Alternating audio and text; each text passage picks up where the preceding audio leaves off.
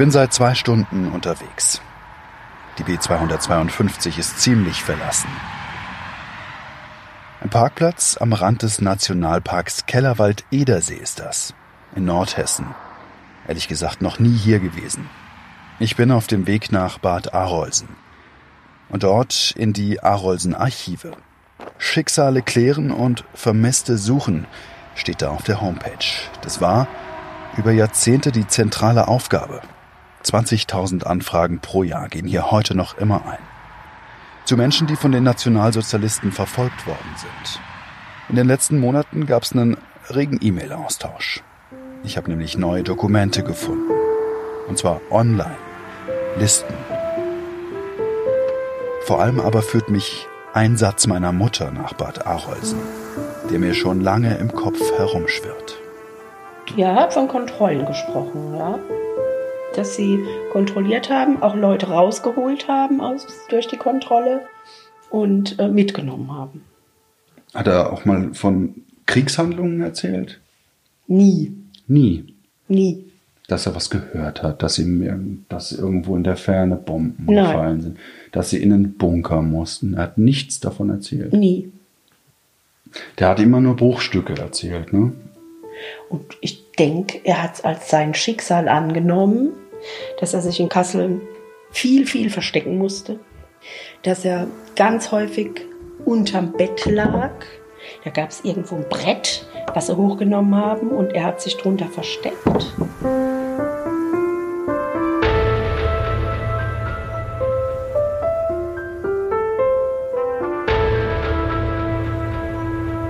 Der war sein Leben lang heimatloser Ausländer. Immer.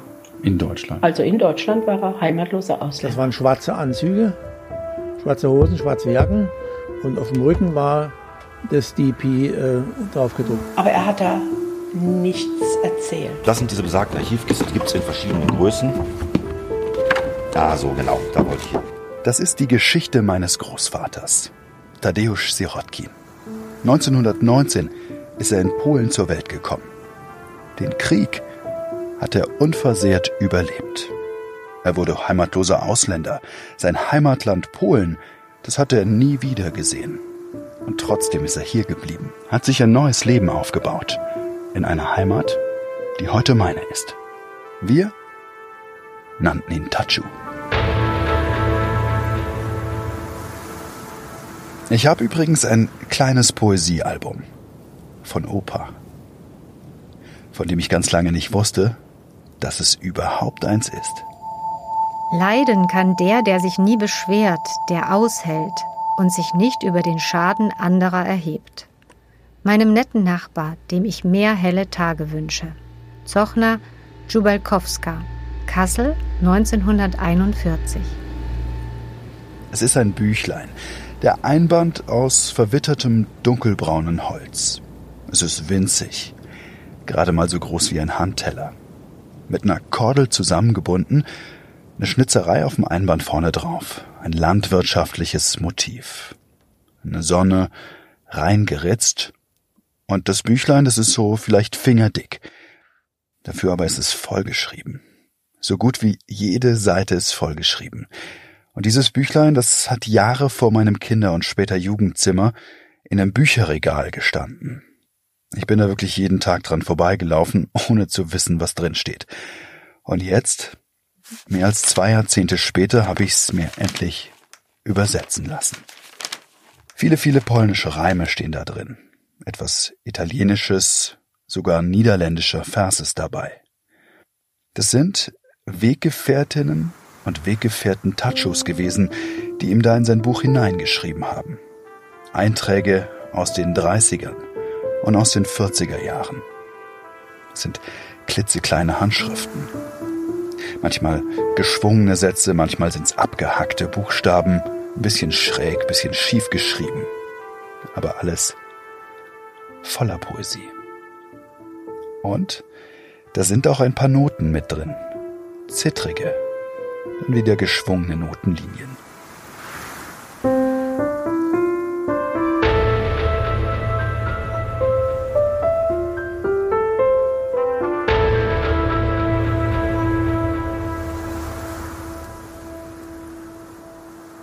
Es ist die Melodie seiner Reise durch eine ungewisse Zeit.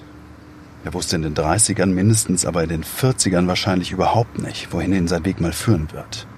Für mich ist die Vorstellung heute kaum noch nachvollziehbar. Wenn man über Jahre kein richtiges Zuhause hat. Und das ist es, was mich auch heute noch immer nachdenklich werden lässt. Wie konnte er so sein, wie er war? So liebenswert. Trotz dieser ganzen dunklen Tage. Er hatte also nur lose Wegbegleiter und Schicksalsgefährten. Manchmal gibt es ein Flüstern. Es klingt wie ein Traum, eine Welle. Glück scheint dann in weite Ferne zu rücken, als ob es davonfließen will, um sich auf der ganzen Welt auszubreiten. Aber nichts ist für immer. Das Leuchten der Sterne erlischt, ein Leben umgeben von Nebel. Wie eingehüllt. Das Auge findet einfach keinen Halt. Nur die Hand eines Freundes, die ist da. Sie bleibt und gibt dir Halt.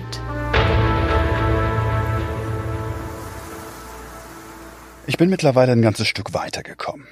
Er war wie Millionen andere im Zweiten Weltkrieg entwurzelt worden.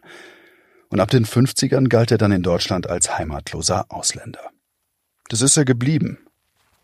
Im Nachkriegsdeutschland hat er dann im Labor Service als Civilian Guard gearbeitet. Er war bei den US-Amerikanern Wachmann, Waffenmeister, später dann im Schreibbüro. Sein Weg hat ihn über ein Auffanglager der Vereinten Nationen, über Kassel, Darmstadt, Frankfurt bis nach Mannheim geführt. Und da dann sogar in einer Zeitung. Er ist aus Polen verschleppt worden. Und einige seiner Dokumente, die liegen noch immer bei Kassel. Ich habe einen Termin mit dem Herrn Lommel. Fieger ist mein Name. Achso, ja. Einen Moment bitte, ich gucke mal nach. Kommen Sie bitte rein. Ja. Das ist also Bad Arolsen. Genauer gesagt die Arolsen Archive.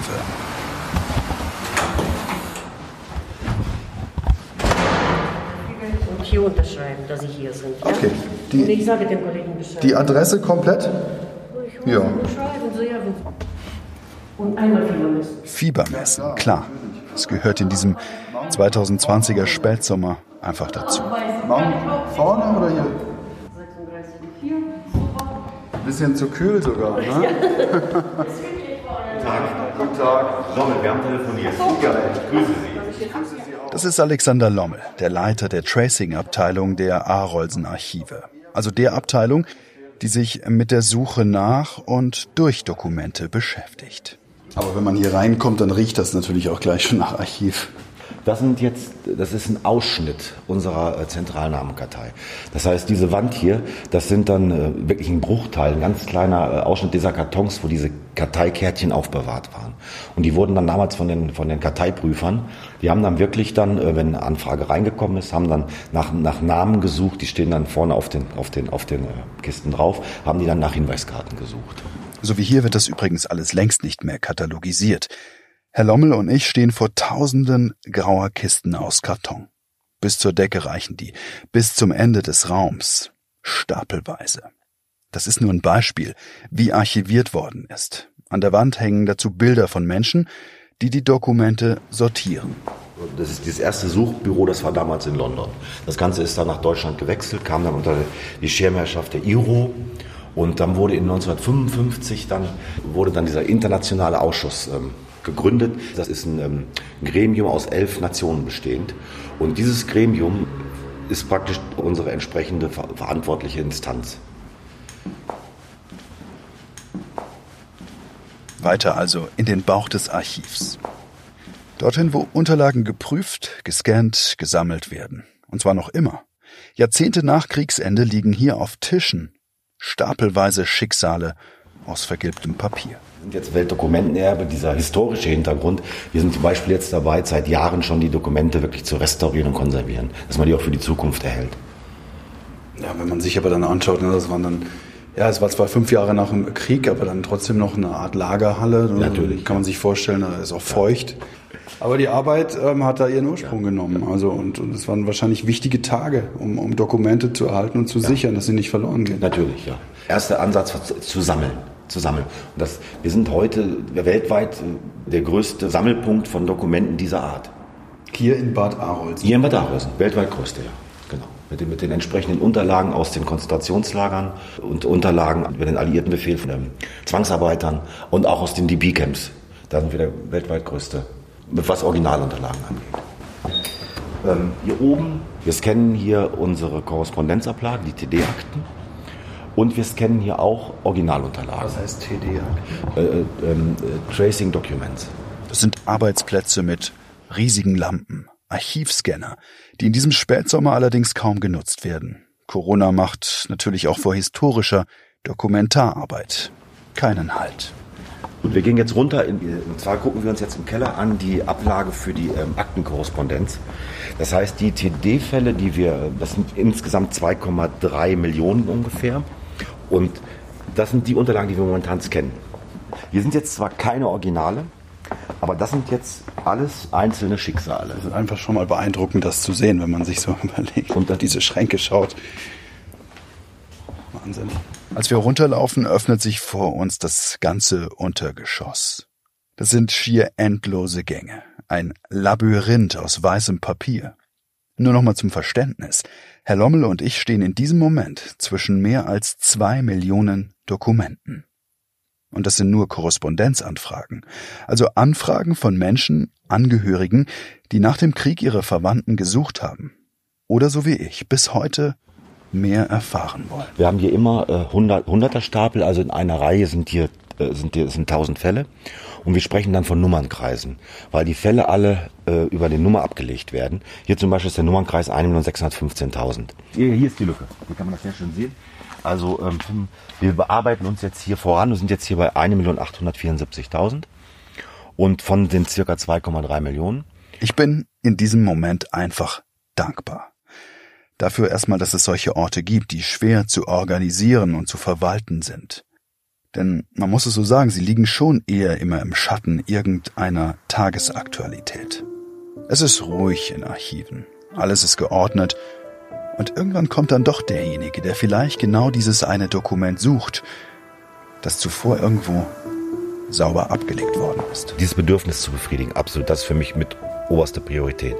Zum Zweiten natürlich auch, wenn ich jetzt an unsere Forschung und Bildung denke, dass auf gerade aufgrund der aktuellen äh, Geschehnisse, politischen Geschehnisse weltweit, möchte ich mal sagen, dass dieses Thema ähm, Ausländerfeindlichkeit, das Thema auch Krieg und äh, Verfolgung, dass das absolut relevant ist und äh, dass man das momentan ein ähm, Denkmal ist, was nicht ein Denkmal, sondern dass, dass da einfach, dass wir sehen müssen, dass wir, da, dass wir dagegen was tun. Und dafür, denke ich, steht Bad Arolsen. Das ist ja irgendwie auch mein Impuls gewesen. Ich werde Ihnen das manchmal besonders bewusst, wenn Sie zwischen diesen ganzen Unterlagen, Dokumenten stehen, dass Sie sagen, wir kommen doch alle von irgendwoher. Ne? Also ganz viele Diskussionen sind unnötig. Das, ja, das ist bei mir sogar gefühlsmäßig so eine Wechselwirkung. Das wird mir bewusst, wenn ich hier stehe und das wird mir dann bewusst, wenn ich abends die Nachrichten anmache. Wie wichtig das ist, dass man daran erinnert, was hier passiert ist und dass das nie wieder passieren darf. Es geht darum, dass einfach Menschen aufgrund ihrer Rasse, ihrer Religion, ihrer Herkunft verfolgt werden. Und äh, wie gesagt, wenn, wenn ich da abends dann den Fernseher mache und schaue mir die Tagesschau an und gucke mir so, was da für Menschen was zum Besten geben oder gewählt werden, ohne da jetzt zu politisch werden zu wollen. Und das, das, ähm, dann wird mir das immer wieder bewusst. Also es ist eine Wechselwirkung. Einmal, wenn ich hier stehe, aber auch wenn ich, wenn ich sehe, was ringsrum los ist. Und das meinte ich ja. Deshalb sind wir wichtiger denn je. Auf der einen Seite sind es die kleinen persönlichen Interessen. Auf der anderen Seite ist es der große Rahmen. Dazwischen Millionen Geschichten und jeder einzelne ist irgendwie anders. Das war früher so, aber das ist auch heute noch so. Wir kommen alle von irgendwoher und wirklich jeden treibt was anderes an. Das liegt einfach in unserer Natur. Es macht uns aus.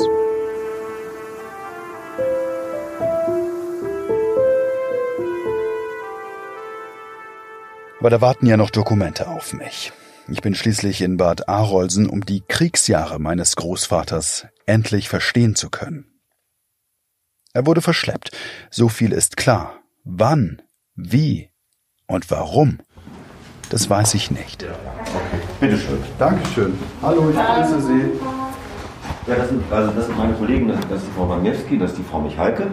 Okay, schreibe ich mir gleich nochmal. Ich gehe einen Schritt in diesen Raum rein und dann ist da, wie aus dem Nichts, Tachus Pass. Schwarz-Weiß. Ein Foto, ein sogenannter Zuerkennungsausweis, wie ich gleich noch lernen werde, der Internationalen Flüchtlingsorganisation. Den ich übrigens noch nie gesehen habe. Control Center Fulda. Und zwar riesengroß, guckt er mich an. Auf einem Flachbildfernseher an der Wand. Das ist super skurril, wenn man in einen Raum kommt und ein Dokument des Großvaters sieht, den man noch kannte. Mit fremden Menschen, die man noch nie zuvor gesehen hat. Das ist super komisch. Das kann ich mir vorstellen. Das kann ich mir vorstellen. Ja. Es ist ja jetzt nicht so, dass ich ihn nicht kannte.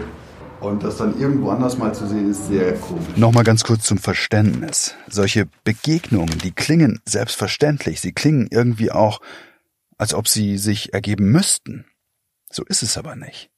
Das sind zum Teil absolute Zufallstreffer nach ewigem Stochern im Archivnebel, bis man nach endlosen Monaten Menschen trifft, die tatsächlich was sagen können. Und zwar über die eigenen Verwandten. Das sind Menschen, die man endlich mal fragen kann, die Bausteine und fehlende Puzzlestücke haben. In meinem Fall sind das Bettina Michalke und Kathleen Wagniewski, die Unterlagen gesucht und tatsächlich auch gefunden haben. Nachdem ich die Mail geschrieben hatte. Erstmal im Grunde nur eine banale Mail, nachdem ich über eine Mitarbeiterin in den sozialen Medien auf die Arbeit im Archiv aufmerksam geworden bin. Die beiden sind Tracerinnen. Sie suchen also Spuren in Dokumenten. Es ist kriminalistisch, kriminalistisch würde ich jetzt nicht sagen, aber es ist, ich suche. Ein bisschen Detektivarbeit. Ja, Detektivarbeit, ja. Das ist Kathleen Wagniewski. Ich bin Sachbearbeiterin bei einer internationalen Firma. Okay. Weil wir hießen. Gar nicht, nein. Und das ist das Spannende, weil bevor wir Arolsen Archives genannt wurden, letztes Jahr wurde der Name geändert, waren wir der internationale Suchdienst. Und das trifft schon mehr, finde ich, und dokumentiert auch mein, meine Arbeit. Ich suche nach Dokumenten und dann gehe ich in die Tiefe und kann dadurch ganz interessante Gespräche führen. Ein Antragsteller, wenn wir es mal so nennen, hat das damals sehr treffend gesagt. Der hat gesagt, wir sind ein Denkmal aus Papier. Und ich finde, das zeigt das auch wieder. Ne? Man kann es anfassen, man kann es sehen. Und ich komme Tachus Schicksalstagen, den Orten, so langsam näher. Nach Jahren pocht mir dann doch ehrlich gesagt das Herz. Vor mir liegt eine Mappe voll mit Dokumenten. Ein bisschen was hatte ich kurz davor schon per Mail zugeschickt bekommen. Und neben den Dokumenten da liegen weiße Handschuhe, wie sie Archivare tragen, um eben diese alten Papiere nicht zu zerstören. Werden diese Dokumente eigentlich jemals wieder angefasst worden? Es gibt immer noch Erstanfragen tatsächlich. Da hat noch nie jemand nachgefragt, das stimmt. Also das haben wir wirklich noch relativ häufig auch. Ne? Die meisten möchten erstmal nur, dass eine Suche durchgeführt wird und möchten eigentlich nur wissen, was ist mit demjenigen passiert. In dem Falle Familienangehörigen. Wir stellen sehr oft fest, dass gerade die dritte, die vierte Generation jetzt fragt, was war damals, weil die erste, die zweite Generation schweigt, die reden nicht darüber und deswegen die dritte Generation, die uns per E-Mail überwiegend anschreibt und nur erstmal Dokumente möchte, um erstmal zu wissen, was ist das für ein Lebensweg. Und dass einer persönlich vorbeikommt, kommt eigentlich nicht so oft vor. Nur ich sitze ja hier. Aber das passt natürlich. Es bestätigt ja auch ganz klar meine eigene Erfahrung. Es ist eigentlich auch typisch für die Zeit, dass die selber Betroffenen gar nicht gesprochen haben. Die haben wirklich den Krieg und alles hinter sich gelassen, haben ein neues Leben begonnen, haben geheiratet, Kinder bekommen und haben wirklich eine ganz neue Zukunft äh, begonnen, ohne groß über die Vergangenheit zu reden. Die haben wirklich abgeschlossen. Und deswegen wissen die Enkel auch so unheimlich wenig über diese Zeit. Und jetzt ist es hauptsächlich auch die Enkelgeneration, die anfragt, und wissen möchte, was ist denn eigentlich damals passiert oder wo sind meine Wurzeln, wo kommen eigentlich meine Großeltern her. Selbst das wissen viele Leute gar nicht heutzutage. Während wir sprechen, schauen wir immer wieder auf den großen Bildschirm. Die Suche hier, die unterscheidet sich nochmal ein Stück von der Suche zu Hause am eigenen Computer. Die beiden suchen nämlich über Hinweiskarten und über verknüpfte Dokumente. 17,5 Millionen Hinweiskarten gibt es in Bad Arolsen und jede, jede führt wiederum zu einem eigenen Dokument. Das ist alles mehr als ein riesiges Puzzle. Und das ist auch der Grund, warum eine Recherche nicht einfach schnell vorbei ist, sich nicht einfach schnell abschließen lässt. Da kommt immer wieder irgendwo was dazu, immer wieder ein neues Dokument, das auftaucht. Man stößt da ständig auf neue Hinweise. Nach dem Krieg gab es einen Aufruf, dass Dokumente gebracht werden sollten Und dann haben Mitarbeiter von uns zu diesen Dokumenten diese kleinen Karteikarten erstellt. Oder was wir auch gemacht haben später, dass wir mit Mitarbeitern rausgefahren sind, haben vorher quasi, sage ich als Beispiel, AOKs angeschrieben. Diese AOKs haben gesagt, ja, wir haben noch Unterlagen von Kriegszeiten her. Da sind wir hingefahren, haben diese Unterlagen verfilmt und diese Verfilmung haben wir auch dazu Hinweiskarten angefertigt, dass wir wieder Zurückschlüssen verfolgen können von Hinweiskarte auf das Dokument. Das ist ja ganz oft so. Und wir haben ja auch im Fall Ihres Großvaters eine Mitglieder- und Leistungskarte von der AOK. Das wäre auch so ein Beispiel. Das ist nachträglich dann bei uns angekommen. Das ist auf Mikrofilm äh, verfilmt worden und wir haben das eben wieder rückvergrößert. Deswegen ist auch ein bisschen die Qualität nicht so ganz optimal. Aber das ist das, was wir jetzt noch vom Dokumentenerwerb dazu bekommen. Aber es ist da. Es ist da. Ja. Und da ist noch mehr. Also unser Archiv ist in die großen Bereiche 1, 2 und 3 gegliedert, das heißt Inhaftierung, Verfolgung, das ist alles, was Konzentrationslager ist, Gefängnisse, Gestapo-Akten, Ghettos, das ist der große Bereich Inhaftierung und Verfolgung. Dann haben wir den eigenen Bereich für zwei, das sind die ganzen Zwangsarbeiterunterlagen. Die sind nochmal unterteilt hier in ähm, die Besatzungszonen, die vier Besatzungszonen. Und da sind die Dokumente systematisch aufgeteilt. Und dann haben wir hier unten den Bereich der Nachkriegszeit. Das ist auch nochmal ein ganz großer Bereich. Zur Erinnerung, er war in Kassel-Hasenhecke, in einem Auffanglager für Displaced Persons, direkt nach dem Krieg, 1945. Das ist eigentlich die amerikanische Besatzungszone und die ist sehr gut belegt bei uns. Wir haben damals sehr gut alles äh, systematisch aufgezeichnet und das ist sehr gut belegt. Also von daher war dann auch die Idee, wie wir eben die CM1-Akte hatten und da war die Angabe von Kassel, da haben wir eigentlich überlegt, da muss eigentlich noch was sein von der Kriegszeit. Und so sind wir dann eben auch auf diesen abweichenden Namen gekommen. CM1, wie ich oft gelesen hast. Das ist die, der Antrag auf IRO-Unterstützung, den Ihr Großvater damals gestellt hat bei der IRO. Also den Antrag bei der Internationalen Flüchtlingsorganisation. Nach dem Krieg sind ja die ähm, verschleppten Personen, Displaced Persons, in Lagern haben sich in Lagern aufgehalten. Und ähm, ja, dort haben sie eben auch diese Unterlagen und die Ausweise bekommen. Und da wurde auch festgestellt, ist der überhaupt berechtigt, diese Unterstützung zu erhalten? Ist das tatsächlich ein Verfolgter? Und dann hat man eben Fragen gestellt und hat dann darüber entschieden, kann man dem IRO ähm, zu, die IRO-Unterstützung zuerkennen oder nicht. Und es gab Unterstützung. Die ersten acht Monate für ihn. Für Verschleppte dieser Begriff, der in der Familie nie benutzt worden ist. Aus der Arolsen-Akte ergibt sich ein noch viel genaueres Bild. Übrigens nur, weil die beiden Tracerinnen auch Namen abgeglichen haben und Abweichungen suchen. Tacho ist als Jerenti und als Terenti von seiner Krankenkasse geführt worden. Das sind Namen, nach denen ich niemals gesucht hatte, und so wurde er auch nie wieder genannt. Aber sowas kommt häufig vor. Bei Vornamen prüfen wir auch ähnlich klingende Namen. Ich sage das mal an dem Beispiel Alexander. Mhm. Alexander, was viele nicht wissen, ein, eine Art verwandter Name ist Sascha. Wo ist da die Verbindung? Aber wir haben extra so Namensbücher, in denen wir auch wissen, dass auch Alexander Sascha heißen könnte. Seine Akte, die zeichnet all das nach. Das Lager, seinen Status, in Worte gefasste Vorgeschichte.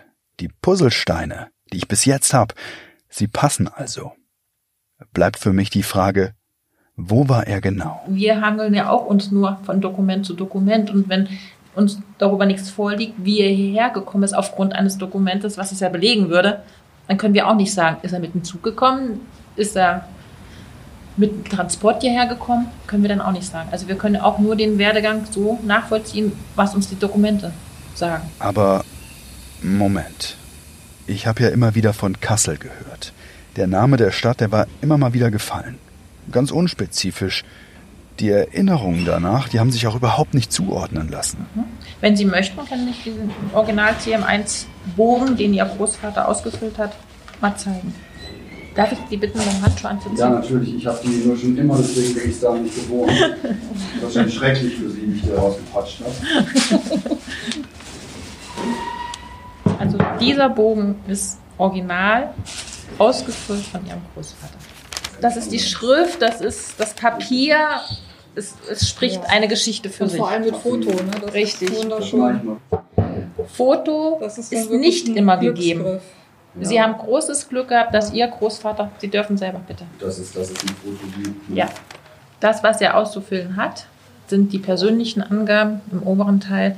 Sein Lebenslauf hat er selber ausgefüllt. Das glaube ich. Das ist ja, das setzt sich aus mehreren Seiten zusammen. Man Ach, muss auch wissen, wenn er was angibt. Ja. Wir haben jetzt nicht zu jeder Angabe auch ein Dokument. Mhm. Ist das jetzt die Bestätigung von 47, die er ja. angibt? Ja. Ach, das ist ja toll. Die Spinnphase Aktiengesellschaft. Was ich da murmel, ist der Situation geschuldet. Denn in diesem Moment sehe ich tatsächlich zum ersten Mal die Bestätigung, die ich so genau nicht hatte. Aber das dauert etwas. Das ist ein Prozess. Tachu hat in einer Fabrik in Kassel gearbeitet. Ich hatte das vermutet, aber erst jetzt deckt sich diese Vermutung. Er war dort. Und zwar fünf Jahre lang. Zwischen März 1940 und April 1945. Es ist die Spinnfaser Aktiengesellschaft. Als Reparaturschlosser stand Tachu in der Spinnschlosserei. Er schreibt uns die Fabrik aus. Ja, ähm, der zweiten oder dritten Seite, glaube ich, da ist hier unten der Text. Hm, da hier steht, ist ausgebombt, habe ich überlesen. Ja. Von der Spinnfaserfabrik die Bescheinigung. Das ist gerade so ein bisschen wieder mal unglaublich. Man hat das Dokument so oft vor sich mhm. ich habe das Wort nicht gesehen. Einfach nicht gesehen. Dass er ganz häufig unterm Bett lag. Da gab es irgendwo ein Brett, was sie hochgenommen haben und er hat sich drunter versteckt. Zwei Bilder aus dem Krieg habe ich. Nur eins von Tachu selbst. Er steht vor dieser Fabrik, das ist Kassel-Bettenhausen. Das ist also die Spinnfaserfabrik. Es ist das Hauptbild, das Foto dieser Spurensuche, das ich mir ausgesucht habe. Tacho in der Mitte, zwei Männer links und rechts von ihm. Und im Hintergrund sieht man so ein bisschen die Fabrikschlute, Schornsteine.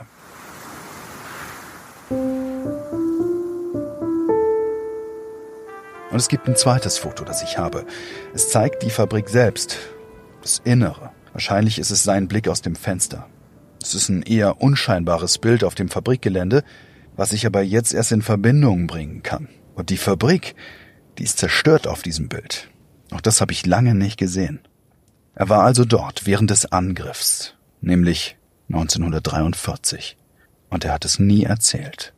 Nie wieder man darf ja nicht vergessen, viele deutsche Männer waren ja auch im Krieg. Das heißt, es würde ja auch, wurden ja auch Leute benötigt. Und genau. dadurch kamen ja diese Zwangsarbeiter hierher, um diese Arbeit durchzuführen, die eigentlich der Mann, der an der Front stand, zu bewerkstelligen.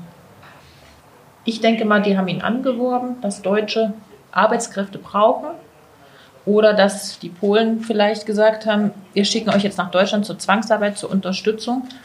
Es gab natürlich auch Befehle, da sind man extra hingekommen, nimmer Russland, nimmer nach Polen, wo richtig der Befehl ausgesprochen wurde, ihr müsst kommen. Auch Frankreich. Mhm. Frankreich war auch ein typisches Beispiel. Die haben richtig gefordert, die Deutschen. Ihr müsst jetzt Leute hierher schicken. Und das, deswegen der Begriff Zwangsarbeit, weil sie nicht freiwillig hierher gekommen sind, sondern unter Zwang. Dieser Zwang also, der ihn in diese Spinnfaserfabrik gebracht hat. Man muss das allerdings unterscheiden. Zwangsarbeit ist nicht gleich Zwangsarbeit. Zwangsarbeit konnte ganz unterschiedlich aussehen. Immerhin eins ist klar. Zivile Zwangsarbeiter hatten mehr Freiraum als Kriegsgefangene oder KZ-Häftlinge. Aber es war in Teilen nicht weniger gefährlich. Dennoch, Opa war ein ziviler Zwangsarbeiter. Der Reichsführer SS und Chef der deutschen Polizei.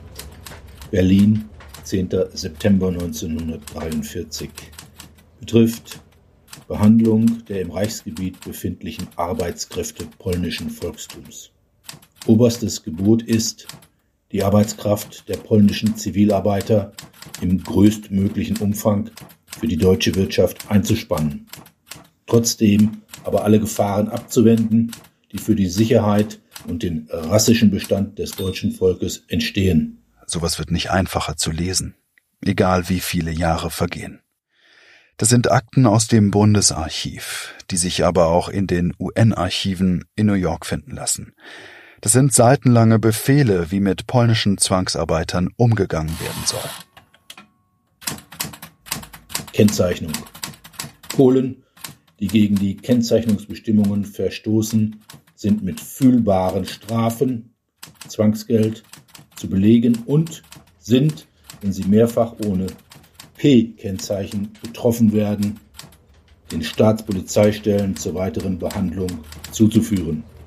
Und so geht's auch weiter mit Verboten. Polnische Zwangsarbeiter durften ihren Aufenthaltsort nicht ohne besondere Genehmigung verlassen. Sie durften nachts nicht raus, sie durften nicht telefonieren, sie durften keinen näheren Kontakt zu Deutschen haben. Und? Aus volkstumspolitischen Gründen nicht fotografieren. Darum gibt es wohl auch nur dieses eine Bild von ihm.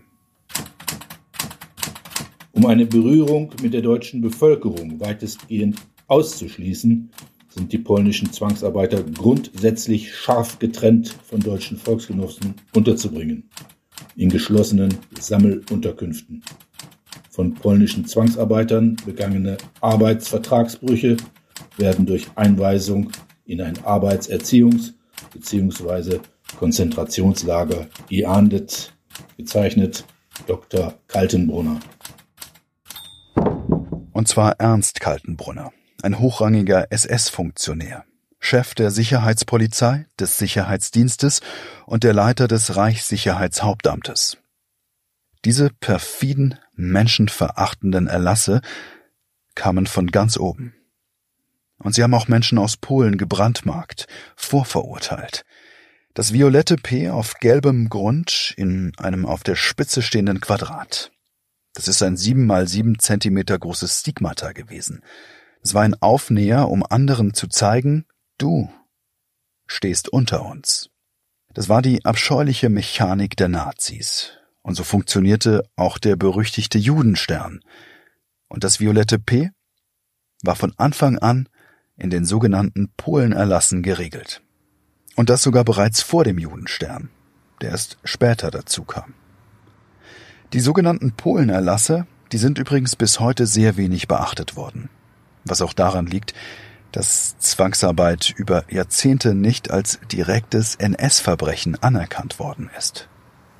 Diese Erlasse galten also ab März 1940 mit Plan, als Tatschu nach Deutschland kam, sowie drei Millionen Menschen, die während des Zweiten Weltkriegs aus Polen nach Deutschland verschleppt worden sind.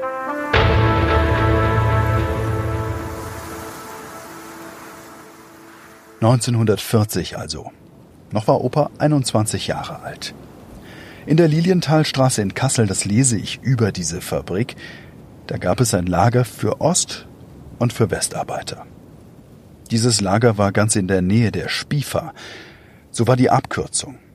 Und das kommt hin. Die Perspektive stimmt. Sie passt. Das Lager war bewacht und mit Stacheldrahtzaun umgeben. Es wurde 1943 bei einem Luftangriff zerstört.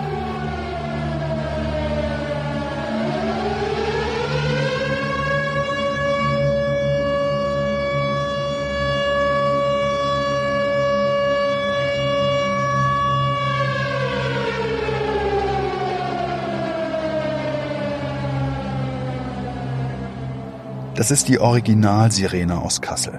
Fliegeralarm. Tacho muss ihn mehrfach gehört haben. Am schwersten ist Kassel 1943 getroffen worden. Der industriell geprägte Osten der Stadt mit vielen Kriegsproduktionen und dem Standort der Spinnfaserfabrik ist dann 1944 fast komplett zerstört worden. Die Fabrikproduktion ist monatelang ausgefallen, denn die Angriffe, die gingen eben über Monate. Bis zum 21. März 1945, als dann die letzten Bomben über Kassel-Bettenhausen abgeworfen worden sind. Man kann das alles nachlesen und es gibt Zeitzeugenberichte.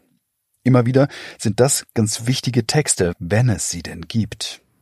Denn sie beschreiben genau, wie kriegswichtige Produktion, zum Beispiel bei Fieseler oder Junkers, gezielt bombardiert worden ist. Das war die Flugzeugproduktion, aber auch die Spinnfaser AG in der übrigens Zellwolle hergestellt worden ist. Das war die größte Einrichtung dieser Art in Europa in dieser Zeit. Weit über 1000 Menschen haben hier gearbeitet. Bis zum 1. April 1945. Dann sind US-Truppen nach Kassel einmarschiert. Tausende Bomben waren gefallen. Und nichts davon hat Tatschu jemals wieder erzählt. Mit seiner Leistung und Führung waren wir stets zufrieden. Spinnfaser Aktiengesellschaft, Lohn- und Sozialabteilung.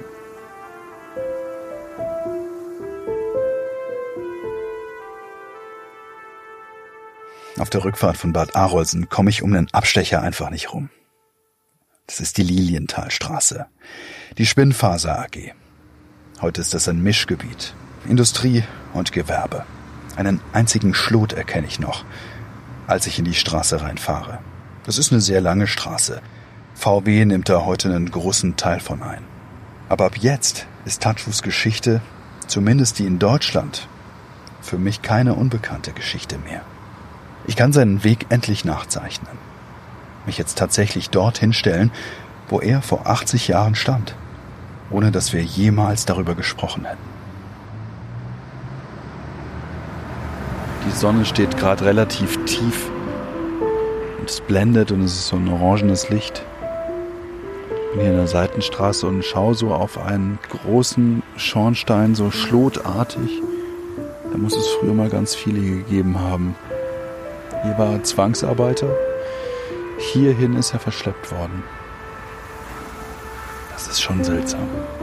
Ich komme als 21-Jähriger in, in ein deutsches Industriegebiet, riesige Türme, die da aufragen, riesige Schlote, Fabriken. Das ist bestimmt ganz anders gewesen als zu Hause. Wobei, was war zu Hause? Was ist zu Hause eigentlich? Das ist ja die Frage. Tachu, das wird mir in diesen Stunden noch durch den Kopf, hätte übrigens 1945 auch einfach gehen können. Aber er hätte, er hätte gekonnt, weil es ist ja, ja nach genau. dem Antrag her ist es ja ihm zuerkannt worden, mhm. dass er ähm, für die Auswanderung vorgesehen ist. Und er wusste ja auch nicht, was ihn in Polen erwartet, dass er hier die Zwangsarbeit geleistet hat und ziemlich lang. Also ich denke mal, war auch ein Selbstschutz, dass er gesagt hat, nee, dann gehe ich lieber nicht zurück nach Polen. Er blieb. Aber er ging eben auch nicht mehr nach Polen zurück. Hier ist die Grenze. Wie eine unsichtbare Barriere in ein anderes Leben eines davor. Es sind drei Leben. Polen, Krieg, Familie.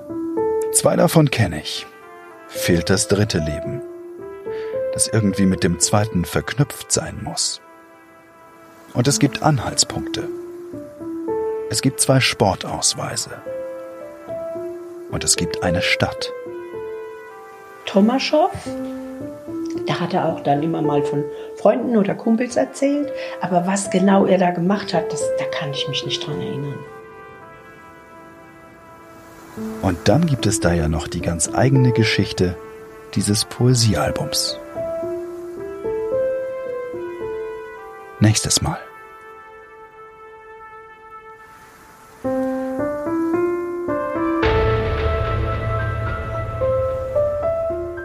Was ist mit demjenigen passiert? Wo sind meine Wurzeln? Wo kommen eigentlich meine Großeltern her? Selbst das wissen viele Leute gar nicht heutzutage. Der war sein Leben lang heimatloser Ausländer. Immer.